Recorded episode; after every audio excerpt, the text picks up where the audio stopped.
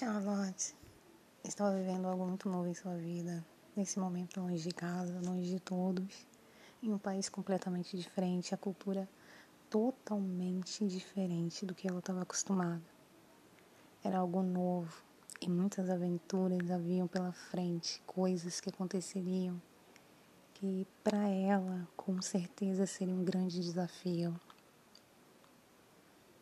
É isso que promete o segundo livro da saga Uma Missão para Charlotte.